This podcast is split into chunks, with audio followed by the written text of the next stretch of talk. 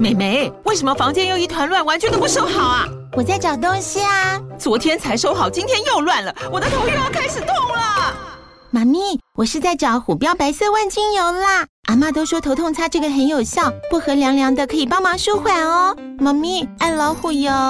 哎呦，今天怎么这么乖呀？很内行哦，还知道要用这瓶百年老字号的。虎标在手，全家神队友。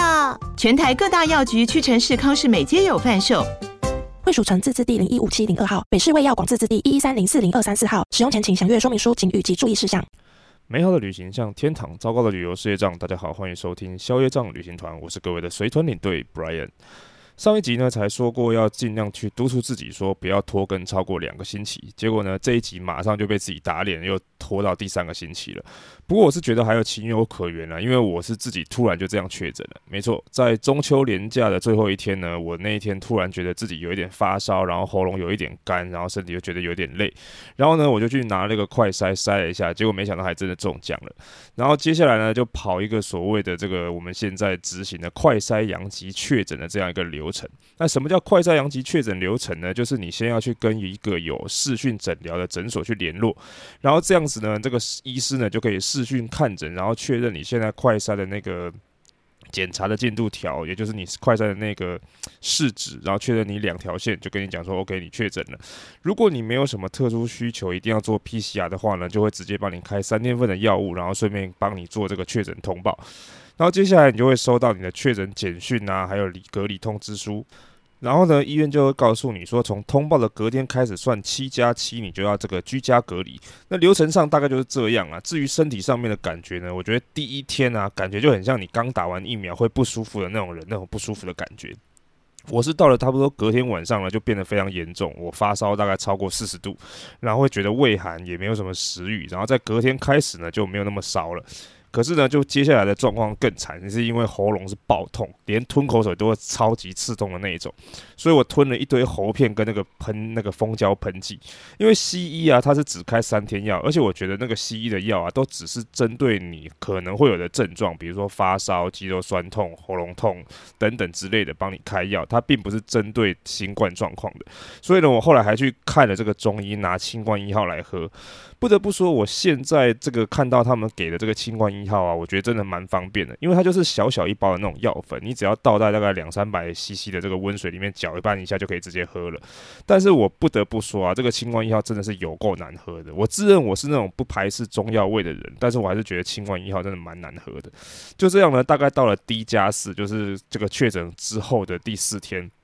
那隔离四天之后呢，我的身体大部分的症状都没有了，或者是很轻微这样。然后第七天呢，差不多快筛阴性，基本上第八天我就可以出门了。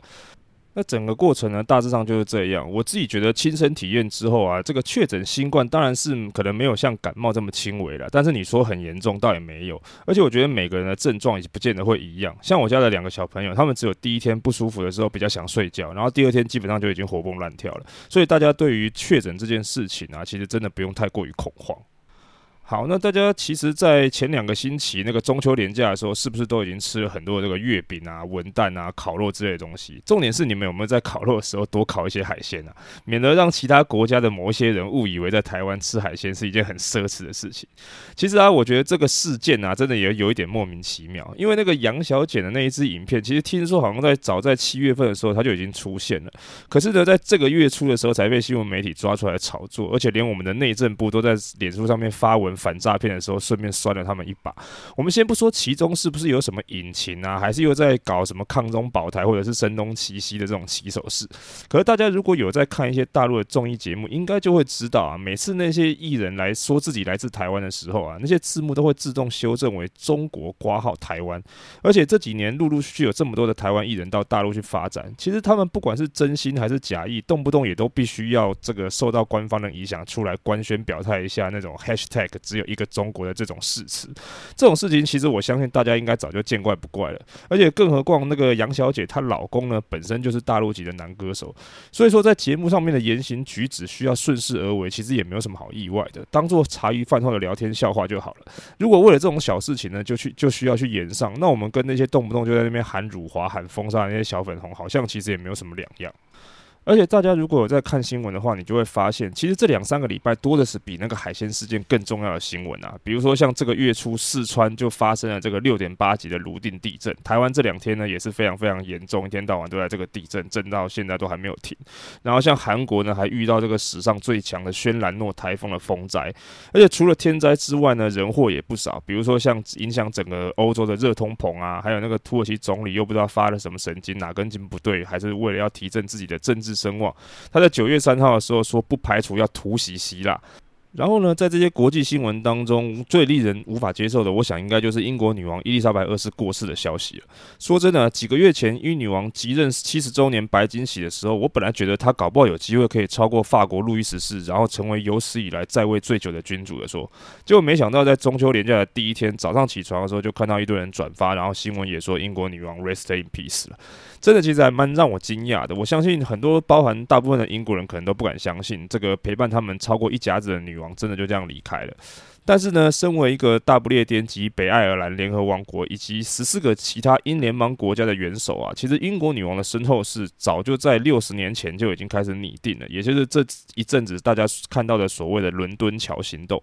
那这几天他们在电视新闻上面播报啊，还有这些网络媒体上面，大家应该都多多少少有看到。那这个伦敦桥行动呢，其实它里面就是制定了女王从过世的当天啊，也就是那个代号 London Bridge is down 这个伦敦桥倒塌的第一天 D-Day，一直到她过世之后的第十天，也就是下葬的整个安排计划。那关于整个计划呢，大家如果有兴趣的人，可以自己上网 Google 一下，因为那些 YouTube 影片呢，还有很多的 YouTube，他们其实讲的都非常的清楚，然后还有。那些各大新闻媒体都很写的很详细，在这边呢，我就不特别说了。不过呢，讲到这个伦敦桥行动，大家也许不是很熟，但是有一首儿歌，这个伦敦铁桥垮下来，我相信大家应该都有听过。可大家有没有曾经好奇过，为什么一首中文的儿歌，它的内容却是讲英国的铁桥，而且桥垮下来听起来就感感觉上就不是什么开心的事情，所以英国女王过世的代号才会是 London Bridge is down。那为什么儿歌的歌词会是这样呢？所以今天呢，我想就借这一集的节目来致敬一下我自己对女王的哀悼，然后顺便也跟大家分享一下这首儿歌，还有我自己所了解的一些些的女王的一些故事。好，那首先呢，说起这个中文儿歌啊，它为什么会也是有这个歌词里面讲的这个英国铁桥呢？其实是因为它本来原文版本就是在讲 London Bridge is falling down 这个直译的翻译，只是呢，中文版的儿歌也许是因为要有这个节奏还有押韵的关系，所以它其实并没有把完整的英文歌词翻译过来。比如说像是这个 London Bridge 讲的是伦敦桥，它没有铁这个字，它不是伦敦铁桥，因为真正的伦敦桥啊，其实据说从西元五十年的时候，也就是罗马帝国时期，它就已经存在了。差不多快要两千年的时间呢，陆陆续续，它在这个位置曾经搭建过木桥、石桥，就是从来都没有铁桥。就连现在在使用的这条伦敦桥呢，也是在一九六七年重建，然后在一九七三年完工的一条水泥桥。但是因为这个伦敦桥呢，它长得实在是太不起眼了，再加上歌词里面它一直是唱铁桥，所以我想很多人只要一听到伦敦铁桥呢，第一个就会联想到英国泰晤士河上面那这个有两。座高塔连接起来的这个伦敦塔桥，就是这一集的节目封面。不过呢，大家看到跟想到的那个伦敦塔桥，其实它是在一八九四年才落成的。其实跟儿歌里面的这个伦敦桥可以说是一点关系都没有。那虽然是翻译的关系，但是为什么伦敦桥垮下来这种事情会变成是一种儿歌呢？据说是因为在十一世纪的时候啊，这个丹麦的人呢来攻打英国，但是呢，当时的英国国王是没有办法打赢这个丹麦人的，所以他就去找了盟友挪威人啊，挪威王子来帮忙。那挪威军队呢，为了要把丹麦的军队的船只给弄沉，就把当时的那个桥上的这个伦敦桥给炸了，成功把这个丹麦军队给打打倒了。那为了这件事情呢，挪威军队就编了。一首军歌《London Bridge is Broken Down》啊，这个歌词有点不太一样，来去庆祝胜利，顺便去嘲讽那些丹麦人，所以它的节奏呢会是比较活泼的，不是死气沉沉的。那后来英国人呢就依照这个原曲呢，把这个曲调稍微歌词修改一下，慢慢的就变成现在传唱的一首歌谣或者是儿歌了。那另外呢，在中文的歌词里面呢、啊，我们在唱的时候是在唱最后一句是就要垮下来，伦敦铁桥就要垮下来。可是大家如果有机会上网搜寻一下这个英文歌词，你就会发现，在英文版里面不但有好几段歌词，而且这个歌词的内容呢，都还有一点点不太一样。重点是它每一段的歌词结尾呢，都是这个 My fair lady。这个呢，里面讲的这个“我的美丽淑女”呢，这个翻译啊，讲的是谁呢？关于这一段呢、这个歌词啊比较奇妙，但是呢，它有一个比较可怕的说法，跟一个比较可信的说法。什么是可怕的说法呢？就有点像大家以前不知道有没有听过这个“妹妹背着洋娃娃”，也是一个可怕的这个都市传说一样。它呢，一样也是一个都市传说，因为据说啊，在当时呢，这个伦敦桥呢，因为它这个泰晤士河的河床不太稳，所以它那个桥呢不太容易盖得很稳固。然后加上每次盖这个桥的时时候呢，三不五时都会受到一些什么战争啊，还是大火的波及，所以大家认为这个桥呢要盖的。稳固其实是不太容易的，但是那个时候不知道从哪里传出来一个说法，就是说如果可以把几个小孩子然后活埋在这个桥墩的基座底下呢，这个桥梁就可以盖得非常稳固，然后那些小孩的灵魂呢还会帮忙守护这座桥，所以呢听说那个时候就把一些小孩子真的活埋在这个桥里面，所以有的人说这个 My Fair Lady 说的就是那些被活埋的小孩，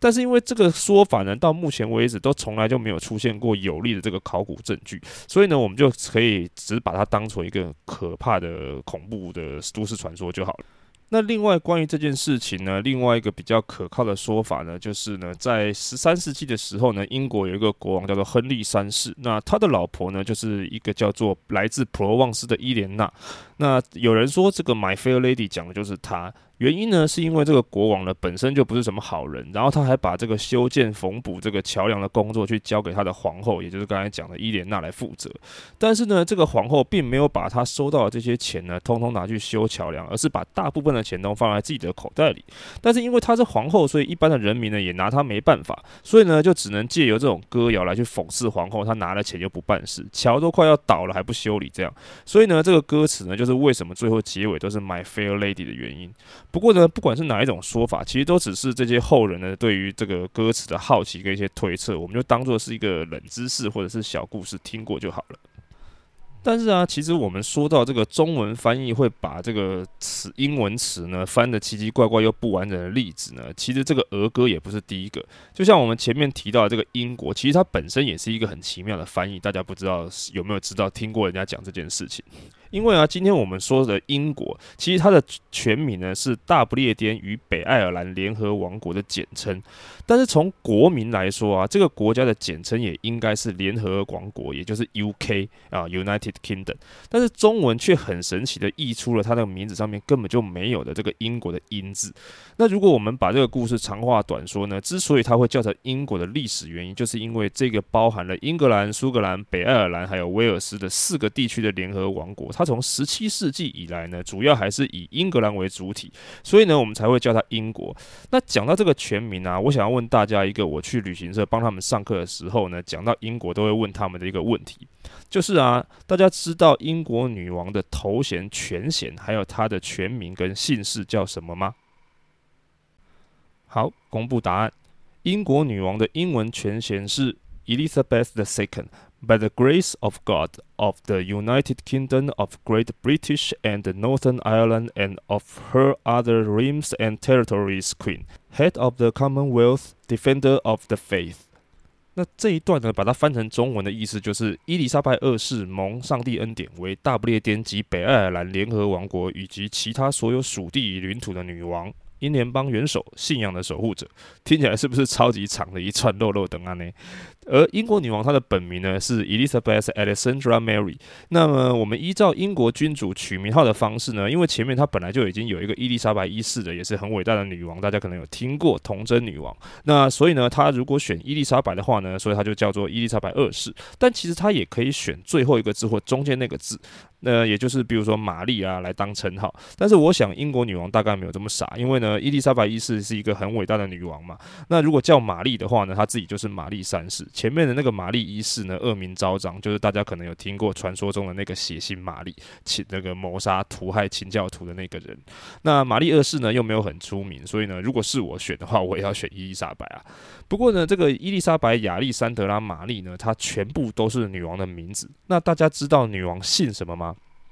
我想说出来的话呢，大家一定就都听过。女王的姓呢是姓温莎，就是那个温莎古堡的温莎。不过女王他们家族呢，其实不是一开始就姓温莎，他们家族原本的姓呢是萨克森科堡哥达。是一个德国的姓氏。因为呢，当初这个女王的高祖母啊，也就是另外一个英国非常有名的女王维多利亚，她跟她的表弟呢亚伯特亲王结婚。结婚之后呢，他们的小孩是跟着爸爸，也就是这个亚伯特亲王去姓这个姓氏的。于是呢，他们就把这个亚伯特亲王的家族姓氏还有德国血统，通通带过来英国皇室了。不过呢，这个萨克森科堡哥达这个姓呢，也只传了两代而已，后来就改成温莎了。但是他之所以改姓的原因呢，不是因为他后继无人了，而是因为这个萨克森科堡哥达王朝的第二代，也就是伊丽莎白的阿公乔治五世，那个时候在一次世界大战的时候加入了协约国对抗以德国为首的这个同盟国。可是呢，这个英国王室不但跟德国皇帝威廉二世跟这个俄国沙皇尼古拉二世呢都是表兄弟。而且呢，他自己身上就还带着来自于德国的姓氏。如果大家还记得之前我们在讲这个金斯曼起源一次世界大战的时候，稍微提到他们之间的一点点关系。所以呢，为了避免英国民众不满，所以那个时候英国国王乔治五世他为了要表明自己这个要会跟这个德国君主血战到底的决心呢，就决定在一九一七年的时候颁布颁布一道这个枢密院谕令，宣布呢他会把英国王室的这个私人姓氏改为一个非常典型的英国姓氏温莎。不再采用他的祖父阿尔伯特亲王的这个德国姓氏萨克森科堡哥达，而这个温莎的这个名字呢，就是来自于温莎堡、温莎古堡，就是英国一个最老的王宫之一。不过呢，说到温莎，我相信大家除了温莎堡啊、温莎古堡之外，还会想起另外一个名字，就是那个不爱江山爱美人的温莎公爵。而且呢，要不是因为她，其实伊丽莎白今天可能也不一定有机会成为英国女王哦。因为呢，这个皇室继承是有顺序的。女王的阿公啊，就是刚才讲的这个乔治五世，他其实有六个小孩。排第一顺位的王储，也就是这个威尔斯亲王，他其实是我们现在这个女王的阿伯，也就是他爸爸的哥哥。他爸爸只排到第二名而已。所以那个一九三六年乔治五世过世的时候，当时接任的英国国王其实是爱德华八世。那但是呢，这个爱德华八世他当时一点都不想要当国王，因为他那个时候只想要跟他心爱的女人在一起。大家可能会想说，既然你都已经当英国国王了，想跟在谁在一起还不简单？但是说真的，还真的有一点麻烦。为什么呢？因为他喜欢的女人是一个离过两次婚的这个美国社交名媛辛普森夫人，但这个基本上在英国是不不可以接受的，没办法发生的。因为呢，英国国王他本身自己身兼英国国教会的领袖。那根据英国国教的教义呢，这样子离婚又再婚，而且尤其是前夫都还在世的时候呢，这个女人呢是没有办法成为英国国王的皇后的，而且英国人民也没有办法接受。后来呢，爱德华八世还为了想要结婚，提出了一个方案，就是呢，他跟辛普森夫人如果结婚以后呢，辛普森夫人婚后大家可以不要叫她皇后，而且呢，他们两个的后代呢也会选择不继承王位，但是最后呢还是被否决了。然后最后的最后，英国首相给他三个选择。首先，第一呢，就是你放弃娶辛普森夫人当老婆；要不然呢，第二就是违背首相的坚持，然后去娶辛普森夫人。不过呢，这样子现任的首相跟所有的内阁都会总辞。那第三呢，就是你直接退位。所以对于当时爱德华八世来说呢，前两样都是办不到的事情。所以呢，这个时候退位就成为了他唯一可以做的事情。于是呢，最后爱德华八世就在他继任那一年的同年年底宣布退位，由他的弟弟约克公爵亚伯特，也就是我们现在所说的这个女王的爸爸，担任这个英国国王，成为乔治六世。然后他自己呢，就跑去跟辛普森夫人双宿双栖了。隔年，这个英国国王乔治六世呢，还帮自己的哥哥特别设立了一个头衔，就是我们后来所知道的温莎公爵。所以，这个不爱江山爱爱美人的典故，其实就这么来的。而这个乔治六世呢，经过十五年左右的统治，在一九五二年的时候逝世了。然后在在他逝世之后呢，他的这个王位，也就是英国的王位呢，就由他两位公主当中的长女，也就是我们所知道的伊丽莎白继任英国女王，一直到今年的九月八号，就她正式超越维多利亚女王，成为英国史上在位最久的一位君主，可以说是呢，整个见证了一整个世纪，整个英国起落兴衰的一位女王。好，那最后呢，我有两个小知识想要跟大家分享。首先，第一个就是呢，我们刚才前面有讲过，这个维多利亚女王跟她的先生亚伯特亲王结婚的时候呢，小朋友是跟她的爸爸姓的，所以姓那个什么萨克森科堡格达这个奇怪的德国姓。但是呢，英国女王伊丽莎白跟她的配偶，也就是菲利普亲王，因为当时结婚的时候某一些关系，所以小孩呢是没有跟爸爸姓蒙巴顿的，而是以英国王室的温莎作为姓氏。而且为了这件事情呢，这个菲利普亲王非常的不高兴，说他自己是全英国唯一一个没有办法让小孩跟自己姓的爸爸。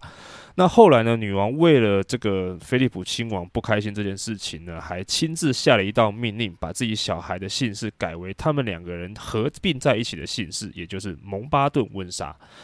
是不是很贴心？那第二件事呢，是我们前面说的这个 有提到，这个英国女王伊丽莎白二世差一点点就成为人类史上最在位最长的君主。她现在只是英国在位最长的君主跟女性的这个君主，因为呢，这个路易十四是人类史上由确实记录在位以来最久的一个君主，他总共在位七十二年又一百一十天。可是呢，差别是在于路易十四他四岁半就已经继位了，过世的时候他。他其实才七十六岁，但是因为伊丽莎白二世是二十七岁才就任，所以呢，在今年九月八号他逝世的时候，其实他已经九十六岁了。所以呢，我觉得英国女王还是非常了不起的。那我们今天节目的播出日呢是九月十九号，而英国时间的九月十九号呢，也就是大概今天晚上的时间，英国女王伊丽莎白二世就要这个实施这个国葬。那在这边呢，也希望这一位见证了将近一世纪的历史传奇人物能够安息，Rest in peace。好，以上呢就是今天全部想要跟大家分享的故事。那隔了三个星期才发节目，感觉上真的讲的又比较久一点，希望大家不要介意。如果大家对于节目有任何建议指教呢，或者是有什么话想要跟 Brian 说，都欢迎你到消业障旅行团的 Facebook 粉丝专业或者是 IG 留言或者私信告诉我。如果喜欢节目的内容呢，也希望大家可以在 Apple Podcast 底下留个五星评论，或者是到 Spotify 留下你的五星评分。那今天的节目就到这边，消业障旅行团，我们下次见喽，拜拜。